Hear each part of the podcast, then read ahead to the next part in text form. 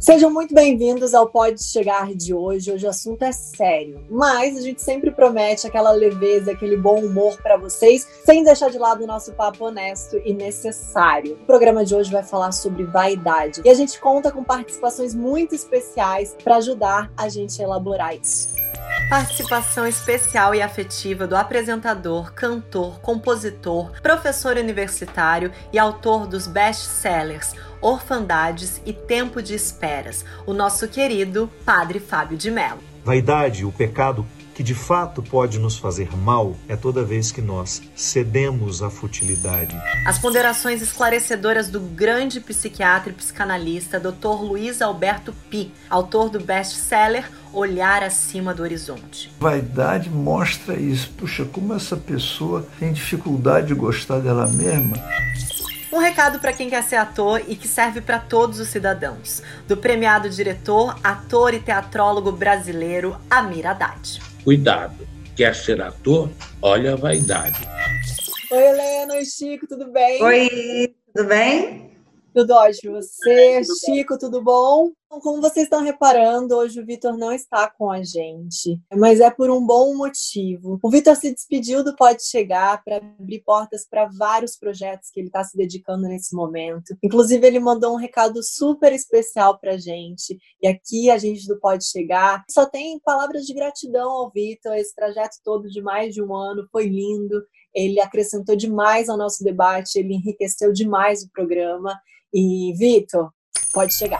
Fala galera, tudo bem? Foi um prazer trocar durante todo esse tempo com Sofia, com Chico e com a Helena. Durante toda a preparação para cada um dos programas, a gente se forçou a pensar sobre cada um dos temas com muito carinho, com muita dedicação para vocês. A sair da nossa zona de conforto, a pensar realmente, a refletir sobre cada um desses temas. E eu recomendo que vocês façam o mesmo, não só sobre cada um dos temas que a gente abordou aqui, sobre todos os temas que eles ainda vão abordar e sobretudo na vida de vocês, sempre procurem refletir e chegar a novas conclusões, discutir com as pessoas isso engrandece muito. Foi muito mágico, foi um prazer estar aqui. A gente vai se ver por aí online, meu arroba vai estar por aqui para vocês me seguirem lá. É isso. Um grande beijo, luz para todo mundo. É isso, Vitor. A gente está aqui só para te desejar o melhor dos mundos, muita sorte nessa sua trajetória. Você vai fazer falta aqui para a gente, mas a gente está torcendo muito, muito, muito para você, como sempre. Boa sorte, Vitor. Que essa caminhada seja um sucesso. Foi muito bom esse tempo com você. Obrigada por ter compartilhado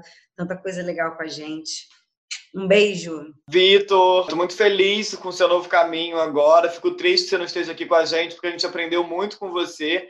Você foi muito importante para a gente em todos esses papos. Foi uma troca muito boa. Vai estar sempre por aí perto da gente vai vir como participação especial, né? Sem dúvida. Olha, eu tenho que admitir aqui para vocês que nas nossas conversas prévias a gente passou a semana inteira, como sempre, preparando o programa da melhor maneira para vocês. A gente bateu bastante a cabeça essa semana no sentido de botar para funcionar mesmo, né? O conceito vaidade, aparentemente, é um conceito que a gente domina, que a gente entende, só que é muito mais profundo, né? O papo é muito mais sério do que a gente está acostumada a, pensar no nosso dia a dia quando a gente ouve essa expressão, né? Foi uma semana árdua de trabalho, vocês não acharam? Bota árdua nisso. Quando a gente começou a cavucar ali o sentido de vaidade, a gente começou a ver que a gente não estava entendendo, que a gente não entendia nada do que era vaidade, na verdade. Quando a gente achava que estava entendendo o que era, a gente via assim, cara, não é bem assim, sair um pouco da superficialidade daquela coisa da vaidade só pela beleza, né? Existem muitos sentidos. É porque, Helena, quando a gente ouve falar vaidade, logo a gente associa a uma questão estética, né? Tá muito linkado no nosso imaginário, né? Ah, pessoa vaidosa, aquela pessoa que se cuida, aquela pessoa que está bem arrumada sempre, que está com uma aparência é, considerada bonita. E não é, não para só aí, né? Isso existe, mas não é o único tipo de vaidade.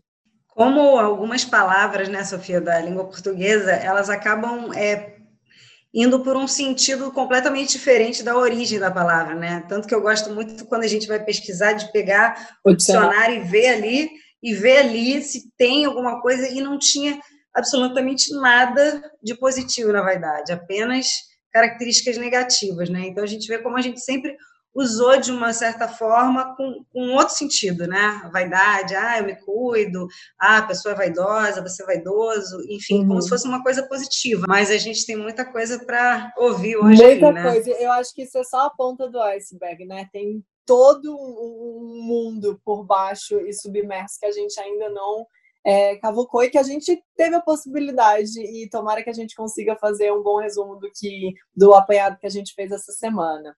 E para começar esse papo de uma maneira assim que eu estou muito feliz da gente poder contar com essa participação mais do que especial para nos ajudar a debater sobre o conceito da vaidade. Ninguém melhor do que um filósofo, um teólogo e um querido, amado por todo o Brasil, o nosso Padre Fábio de Mello. Pode chegar. Olá, Sofia. Muito obrigado pela oportunidade de estar aqui. Eu sei que todas as vezes que nós falamos de vaidade, é a primeira coisa que nos ocorre é a aparência, aquilo que nós podemos ser aparentemente. Então, muita gente compreende cuidar do cabelo, cuidar da pele, fazer uma atividade física, procurar vestir-se adequadamente, de acordo com o seu gosto como algo vaidoso. E não, nós não podemos, em hipótese alguma, trazer para essa dimensão o verdadeiro significado da vaidade. Nós precisamos voltar um pouquinho na Sagrada Escritura, que é uma fonte importante para nós, judeus e cristãos, que orienta a nossa conduta, e tentar entender a partir dali o que significa o pecado da vaidade. Todas as vezes que a vaidade, a palavra vaidade, é citada, ela está sempre associada àquilo que é oco, vazio, aquilo que é enganoso, fraudulento e inútil. Veja como reconfigura o que nós entendemos por vaidade. Vaidade, o pecado que de fato pode nos fazer mal, é toda vez que nós cedemos à futilidade, toda vez que nós é, nos preocupamos excessivamente com aquilo que está por fora e não damos a mínima com aquilo que nós precisamos construir por dentro. Ou toda e qualquer vez que eu me sinto melhor que uma outra pessoa. Padre, muito obrigada pelo seu relato, mas vai ter mais de padre daqui a pouco, então fica aí. E ele conseguiu distinguir muito bem a vaidade do cuidado, né? Vocês entenderam isso também? O padre fala de uma maneira tão clara, né, que é fácil a gente entender e compreender. Não tem nada a ver a vaidade com a sua necessidade de bem-estar. Faz sentido bem por dentro, né? Às vezes talvez seja uma coisa que você precise fazer fora, passar um batom, que, sei lá, hoje eu tô borocochosinha. E aí, um batom para ficar melhor. Isso é uma coisa que ajuda no seu bem-estar.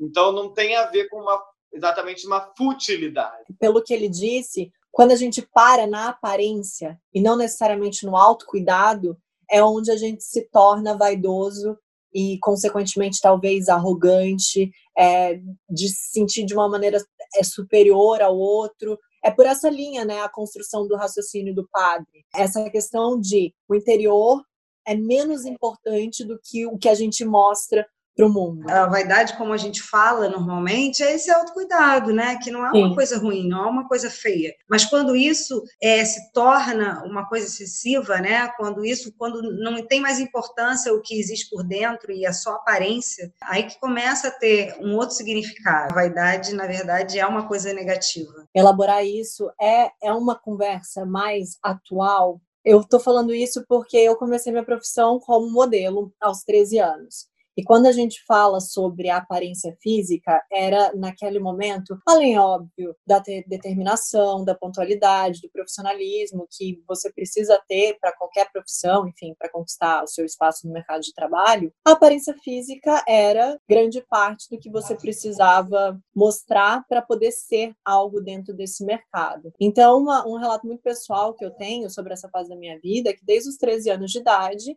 a minha cintura é medida, mediam o meu quadril, fui para a China trabalhar como modelo aos 15 anos e eu era pesada semanalmente. E você vai criando a sua é, identidade a partir da visão do outro sobre o seu aspecto físico. Eu faço fotos em testes de biquíni desde os meus 13, 14 anos de idade para uma bancada avaliar como que estava o meu corpo. Eu percebo hoje em dia, é, eu não desenvolvi. É, as, as minhas inseguranças e fragilidades estão num lugar muito mais de relações intrapessoais do que necessariamente em relação à minha aparência física. Mas eu percebo quanto isso poderia ter sido danoso e quanto é, não só para quem participa desse contexto, quanto para quem consome esse tipo de contexto.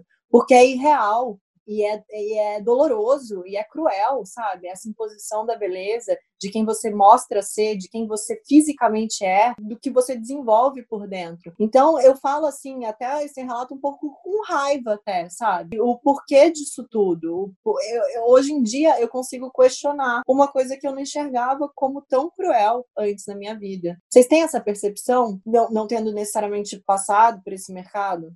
É, sim, esse relato é um relato forte, assim, 13 anos, e já ter essa cobrança e essa responsabilidade e você trabalhar com isso e conseguir estabelecer sua autoestima em cima disso. Se todo mundo que está ali trabalhando, medindo a sua cintura, tirando foto sua, se a pessoa que está ali sendo o objeto daquilo não estiver um mínimo de pés no chão, de vocação, é muito fácil ela ficar perdida quando ela recebe um elogio e ir para vaidade e não ir para uma autoestima. Eu tive, eu acho que a sorte de ter pais que incentivavam muito a minha parte intelectual, que essa parte física era encarada como um trabalho, mas não como um final. Então eu tive a sorte de poder valorizar o outro lado também, que não só o corpo. O adolescente já sofre por natureza. Aquela fase que é esquisita, que você não cabe muito dentro da sua pele. E quando você passa por essa fase sendo observada, avaliada e julgada, é complicado, sabe? Helena, você passou bem essa fase da sua adolescência? Passei algumas situações que foram delicadas, assim. Uma vez pintei o cabelo cabelo para ficar loiro e ficou laranja. E no, meio da escola, assim, no recreio, todo mundo rindo do meu cabelo laranja, entendeu? Voltei para casa chorando, apavorada com o cabelo laranja. Aquilo mexeu muito com a minha autoestima, entendeu? Eu querendo me cuidar. E o adolescente, ele, ele tem muito julgamento, né? Ele julga muitos outros, né? Ele tem uma opinião ali forte. E também preocupado com o olhar externo, né? Porque nem ele sabe direito quem ele é, ele não está seguro ainda. Muitas questões na adolescência de uma certa competitividade, né? Sempre tem um grupinho dos populares, e aí às vezes acaba existindo uma rivalidade, sempre tem uns que às vezes se acham de uma certa forma melhores que os outros. Quando a gente vai ficando adulto e a gente vai tendo que lidar com situações de vaidade como o padre falou nesse sentido do oco, vazio, uma prepotência, isso incomoda muito. A gente está falando da vaidade física, mas a vaidade intelectual também é uma vaidade que incomoda muito às vezes, né? Aquela pessoa que quer mostrar que sabe demais e que você não sabe de nada, quer falar conceitos, coisas que ninguém entende, só ela mesma. Esse tipo de vaidade intelectual também a gente tem que pensar que ela, ela incomoda. Essa questão, essa necessidade da beleza na estética é muito juvenil, né? É muito adolescente de agir pela vaidade. Eu não estou me interessando por você pelo que você tem dentro de você, mas pelo que você tem fora. A roupa que você usa, o rosto que você tem. Eu, essa coisa da, da competitividade realmente é uma coisa que, que marca muito na adolescência. E trazendo para o meu relato, quando você compete com outras meninas fisicamente, é, é cruel também, é duro, assim. Nossa, mas ficou bad, né? tipo, nossa, você didn't come here to E para enriquecer ainda mais esse debate, a gente fez um convite ao doutor Luiz Alberto Pi, ele que é psicanalista, psiquiatra e também autor. A gente perguntou a ele o seguinte: aonde termina a autoestima e começa a vaidade? Doutor, pode chegar.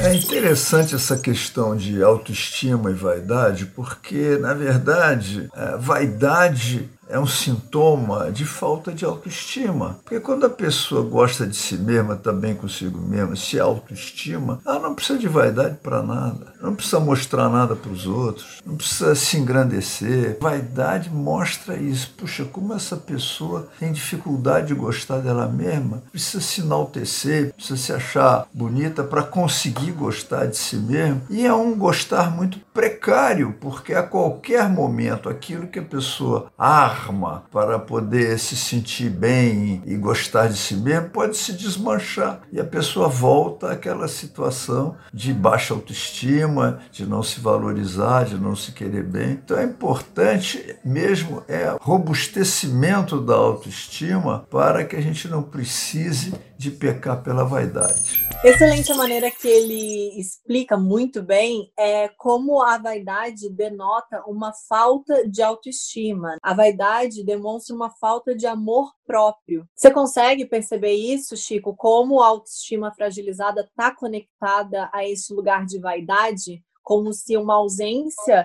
nossa nos fizesse querer o elogio e a aprovação do outro para se sentir melhor? É muito bom escutar o doutor, né? Porque as coisas começam a clarear e meio que a gente já começa a fazer uma autoanálise, pensando muito no que ele falou da dificuldade de gostar de si. Porque quando a gente tem dificuldade de gostar da gente, a gente faz tudo pro outro, a gente não faz pra gente. E conforme eu vou fazendo tudo pro outro, eu vou esquecendo quem eu sou, a minha identidade acaba ficando em segundo plano e eu vou ficando com mais dificuldade de me aceitar isso tudo baseado no castelo de cartas. E você não tem controle sobre o que o outro pensa. Por mais que você ache que você vai usar tal roupa para agradar alguém, a pessoa pode não gostar. Essa parte do gostar precário eu achei muito legal, porque ele falou, né? A gente arma uma coisa, a qualquer momento você pode desmoronar. Você cria uma coisa que você não é para parecer uma coisa e aquilo dali vai deixar de ser a qualquer momento, né? Você precisar realmente mostrar para o outro alguma coisa, a gente vê que volta lá no que o padre falou no início, né? Do vazio. Bom, a gente já identificou a vaidade como um sentimento negativo, mas acho que fica aquela pulga atrás da orelha. Doutor, o que se opõe à vaidade?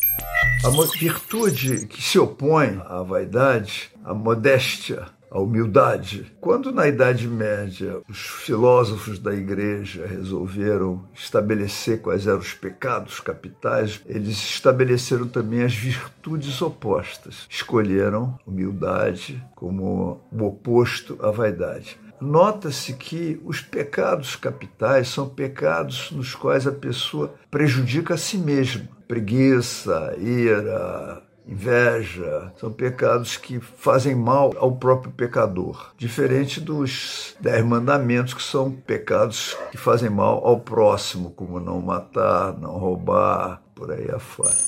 Bom, então a gente entendeu que a virtude que se opõe à vaidade é a humildade e a modéstia. Mas daí eu queria jogar para vocês a seguinte pergunta: quando você identifica a modéstia como uma virtude sua, você está sendo vaidoso? Será que a gente pode se auto-intitular modesto e humilde? Eu acho que isso, de certa forma, é uma vaidade também, não? Se for para o lugar de querer mostrar muito que é humilde, né? Que a partir do momento que você está querendo mostrar, construir uma coisa, né? Já passa a ser a vaidade, né? Se quiser mostrar. Eu acho que, na verdade, a humildade é a ausência dessa construção. Que o humilde não vai nem pensar em mostrar que é humilde, que a humildade é. Olha que profundidade. Olha que lindo. Ela não está, ela é. E você, Chico, você acha que algumas vezes você buscou aparentar uma certa modéstia que você não necessariamente estava sentindo. Sabe por que eu tô te perguntando isso? Porque eu já fiz muito isso na minha vida. Eu já me peguei diversas vezes depreciando o meu trabalho para gerar um determinado conforto no ambiente, como se ser uma pessoa mais humilde, mais modesta, fosse me tornar uma pessoa mais agradável. Eu estava fazendo Rebelde, eu estava num momento muito bom profissional, um momento de muito sucesso, que a gente fazia shows pelo Brasil inteiro, shows com 8, 10 mil pessoas, então era realmente um momento muito bom profissional. E uma vez eu tava no shopping, numa loja, e eu esbarrei com uma amiga minha. E ela é cantora,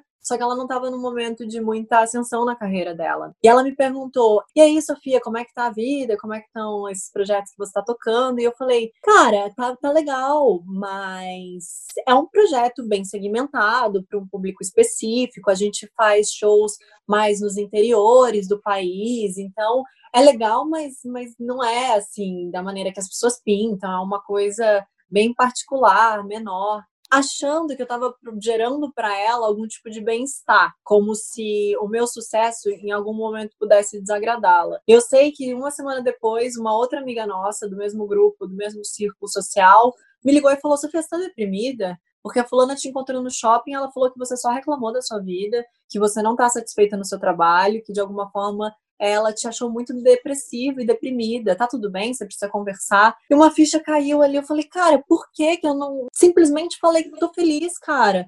Tô realizando um sonho, tô subindo no palco, tá legal pra caramba. E de uma maneira franca e honesta, que não ia soar prepotência, não ia soar como uma pessoa pedante, eu só estaria ali abrindo meu coração para uma amiga. A gente fica com medo de gerar algum tipo de sentimento que a pessoa não torça ali pra gente. Medo de inveja, de repente, também. É, mas esse medo da inveja é meio irracional, né? Porque a pessoa que precisa levar a inveja dela pra terapia. E assim, com autoconhecimento, a gente acaba que a gente não erra tanto, vamos dizer assim. A gente Sim. reduz os danos. A gente se percebe mais, né? E vai conseguindo travar. A gente encara a vaidade como também uma arrogância como se aquilo te colocasse num lugar superior ao outro e, portanto, ele fosse menos que você. A sua insegurança está mascarada na arrogância, portanto, na vaidade, né? Então a gente costuma achar que pessoas arrogantes são necessariamente pessoas que, de fato, se tem uma certeza, não necessariamente, né? Podem ser pessoas que estão no vazio, nesse lado fútil, superficial, portanto, precisa assumir essa postura e essa armadura arrogante para se sentir um pouco melhor e um pouco mais inserido na sociedade. A gente tem que aproveitar essa participação do Pi, né, gente? A gente perguntou um monte de coisa para ele relacionada a esse tema, inclusive o seguinte: de que forma a vaidade atrapalha a vida da pessoa e também, consequentemente, as suas relações. Eu quero deixar claro isso. A vaidade faz mal para o vaidoso. Vaidade prejudica o vaidoso, prejudica na sua relação com as outras pessoas, porque dificilmente os outros deixam de perceber aquele sentimento de querer se valorizar mais, de querer se achar importante, melhor que os outros. Não é um sentimento bom, porque, primeiro, está querendo se colocar acima do próximo. Tentar se colocar acima do próximo está mostrando a sua insegurança. O vaidoso inseguro, porque a sua autoestima está abalada, ele precisa compensar a autoestima através da supervalorização das suas qualidades ou das suas pretensas qualidades. Mostra apenas fragilidade, às vezes gera desconforto nas outras pessoas. É uma coisa que a gente pode ter um pouco, ninguém é perfeito, um pouco de vaidade surge dentro da gente, mas não é algo a ser cultivado, pelo contrário, algo a ser minimizado e combatido até. A gente deve procurar não ser vaidoso, não ficar valorizando tanto suas qualidades ou capacidades, porque na verdade nossas capacidades nos foram dadas, nós nascemos com qualidades e capacidades, nós apenas procuramos desenvolvê-las e melhorá-las. Nós não podemos nos envaidecer por sermos quem somos, nem nos constranger por isso, porque o que somos é fruto de meio ambiente, de hereditariedade, e a gente tem mais é que simplesmente procurar melhorar e viver a vida e aproveitar nossas qualidades sem ficar nos orgulhando delas. Chama muita atenção a frase do vaidoso é inseguro. Eu observo que quando você está muito preocupado em se mostrar, exemplo bobo, ah, eu não vou receber fulano aqui em casa porque o cachorro comeu o sofá. Aí a pessoa vem. E aí você fica o tempo inteiro naquela visita pensando, meu Deus, o que a pessoa vai achar do meu sofá comido? E você deixa de viver o presente. Eu noto que o vaidoso às vezes não está presente, ele deixa de viver o agora, se preocupando com a imagem que ele está passando para o outro. Quando a gente vai quebrando isso, enchendo o nosso copinho da autoestima, tem, ó, da mesma linha do copinho do tesão, tem o copinho da autoestima, pode ser vendido junto, inclusive, que dá tesão à autoestima, na é verdade. Quando a gente vai preenchendo esse nosso copinho da autoestima, a gente vai ficando mais aqui, no presente, no aqui e agora. Tem tudo a ver com a felicidade, que é estar aqui e agora. Talvez, então, será que o vaidoso não é tão feliz? assim? Eu acho que não. Nós não somos perfeitos, a gente não está livre disso. A gente vê várias situações, né? Quando a gente está com baixa autoestima, se a gente começar a cultivar a baixa autoestima, nossa, ela vai lá embaixo mesmo. Não valorizar a autodepreciação, que é aquilo que a gente estava falando em relação à humildade. Naquele lugar que eu me pegava, depreciando meu trabalho, falando que não era tudo isso, que eu não estava tão feliz assim, para não, enfim, na minha cabeça não gerar nenhum tipo de constrangimento, eu acabava sim acreditando naquela narrativa que eu construía para mim mesma. Sim, aquilo virava uma verdade para mim, aquilo virava parte da minha história.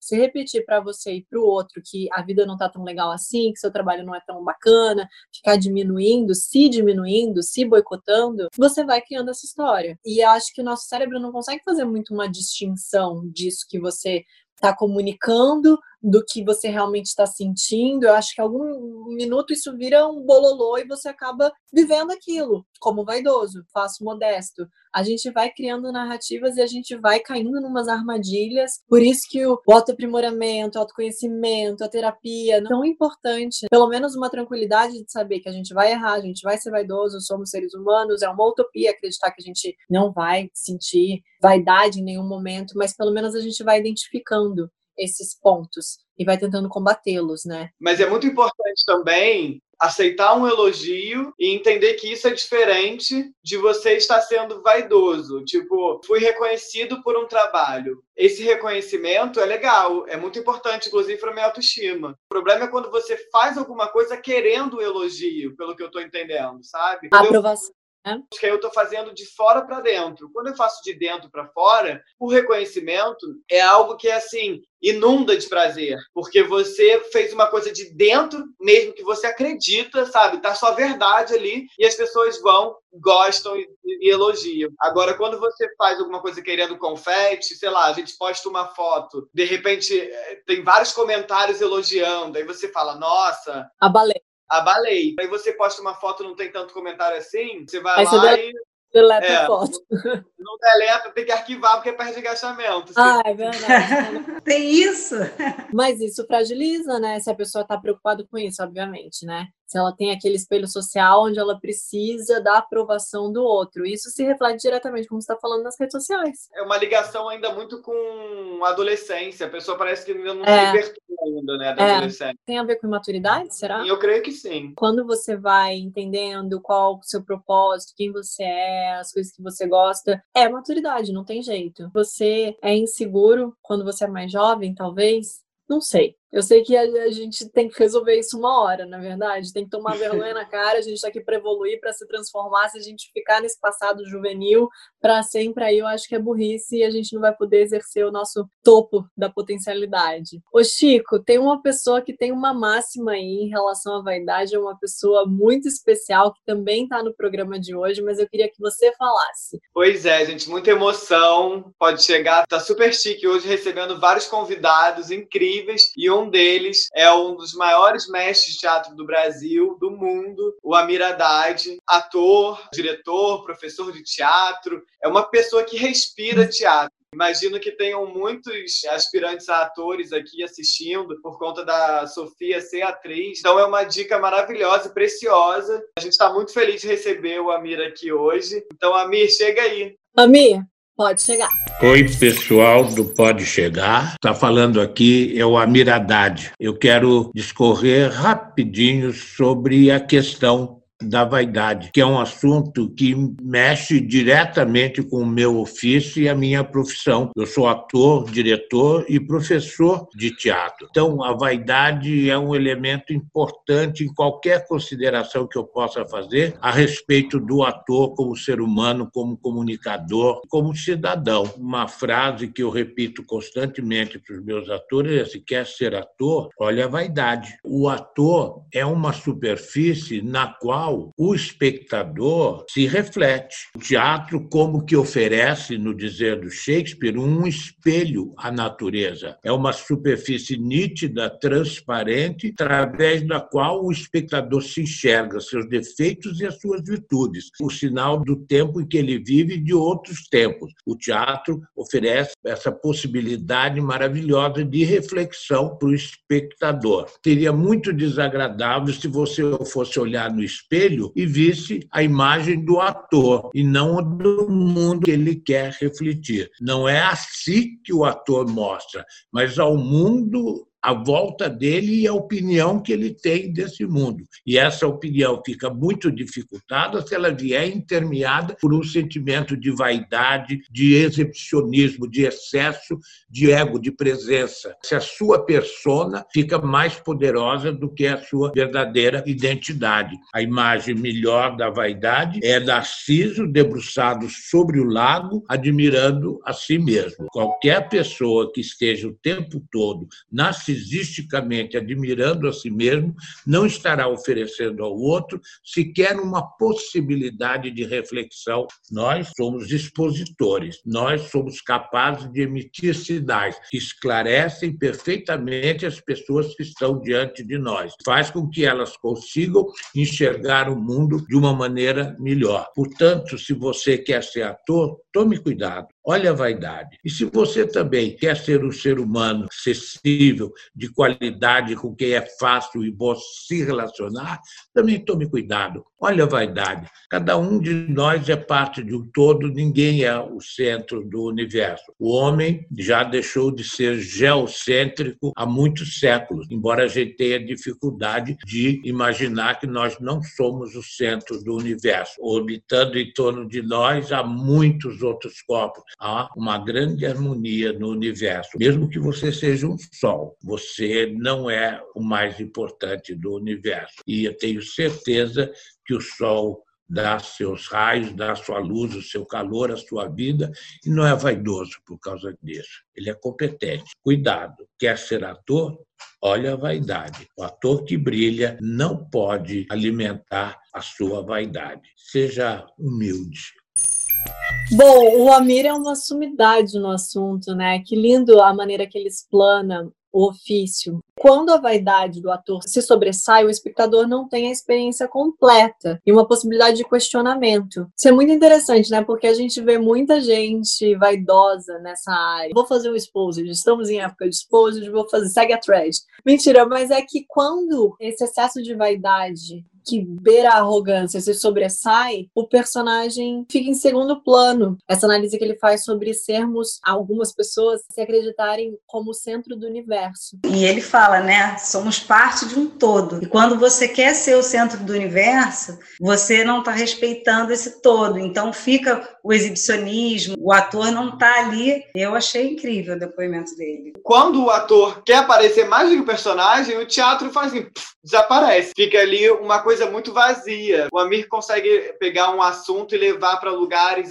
Sim. vão abrindo portas, janelas, universos. Quando você vê, você está em outra galáxia com os pés no chão e consciente. O Amir está à frente de um grupo de teatro de rua há 40 anos. Como ele diz, no meio artístico existe muita vaidade e é preciso ficar de olho nessa vaidade, combater essa vaidade. Quando ele vai para um grupo de teatro de rua, que os figurinos são feitos através de, como a gente chama, trapos, coloridos e que os próprios atores fazem os seus figurinos, fazem a luz, cenário na rua. Isso tudo faz com que o ator perca a vaidade nesse sentido. Isso faz com que o ator fique mais dono de Ele dá valor a esse todo que ele pertence, né? Ele precisa desse todo para aparecer, né?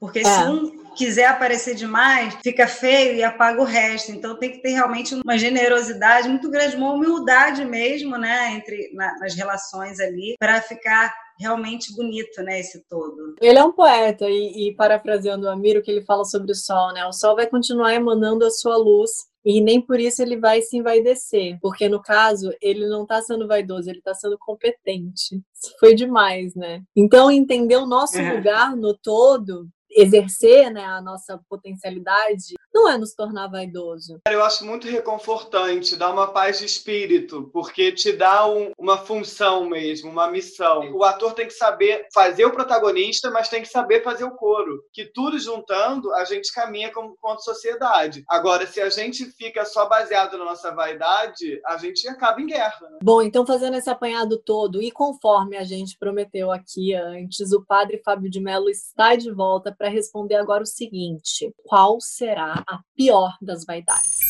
Para mim, a pior das vaidades é a vaidade espiritual, que é aquela que nós administramos lá no íntimo do nosso coração, que gera em nós essa prepotência de que, por causa da minha fé, da minha posição social, por aquilo que eu estudei, eu me tornei melhor que alguém. Isso é você se reduzir a uma futilidade extrema. Eu chego a dizer que é até um mau gosto, né? Longe de ser preocupar com a aparência, estar bem, fazer de tudo para sentir-se bem na pele que você habita. Não, o pecado da vaidade, que nós precisamos prestar muita atenção para que ele não aconteça em nós, é a arrogância, é a prepotência, a postura vazia, oca, é quando a gente passa a ser absolutamente fútil nas nossas relações e nos vínculos que a gente estabeleceu.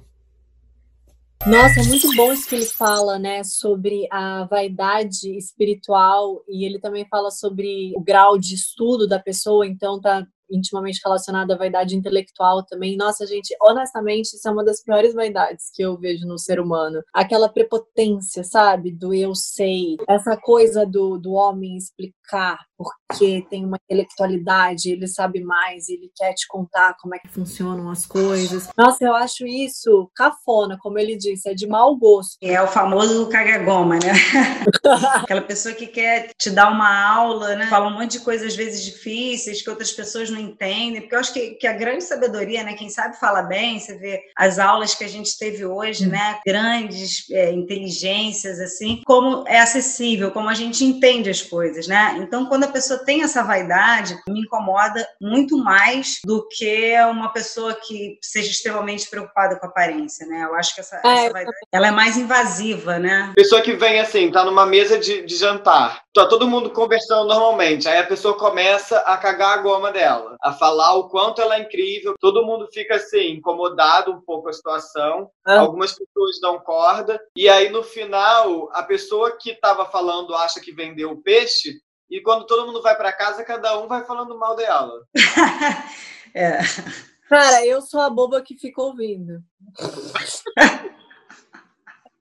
eu me coloco um pouco nesse lugar da pessoa que quer ser ouvida naquele momento e eu fico tentando, de alguma forma, prestar atenção naquilo e fazer com que a pessoa se sinta ouvida. Mas quando é o famoso cagagoma, é só preguiça que a gente sente, né? Porque a pessoa vai com dados e com certezas e com, com arrogância, com prepotência, com cafonice pra cima da gente. Quando é tão bonito é, você se questionar, perguntar, ouvir, né? Essas pessoas pouco ouvem né? As pessoas se têm tanta certeza e criaram tantas verdades, e muitas vezes elas têm embasamento para isso, porque estudaram, porque frequentaram é, algum tipo de universidade, então, de fato, aquilo é uma verdade para ela, mas é tão feio, né? Quando a pessoa não consegue e não tem a humildade de passar para frente. A gente teve aulas lindas, enriquecedoras, com pessoas brilhantes, geniais, que mais do que serem brilhantes e geniais, sabem passar o conhecimento de uma forma humana, natural, no caso do Amir, de uma forma poética. Isso é, é o mais maravilhoso. A gente está aqui para aprender, para evoluir. Quando a gente cruza com pessoas como essa, que não são vaidosas, mas têm, detêm algum tipo de conhecimento,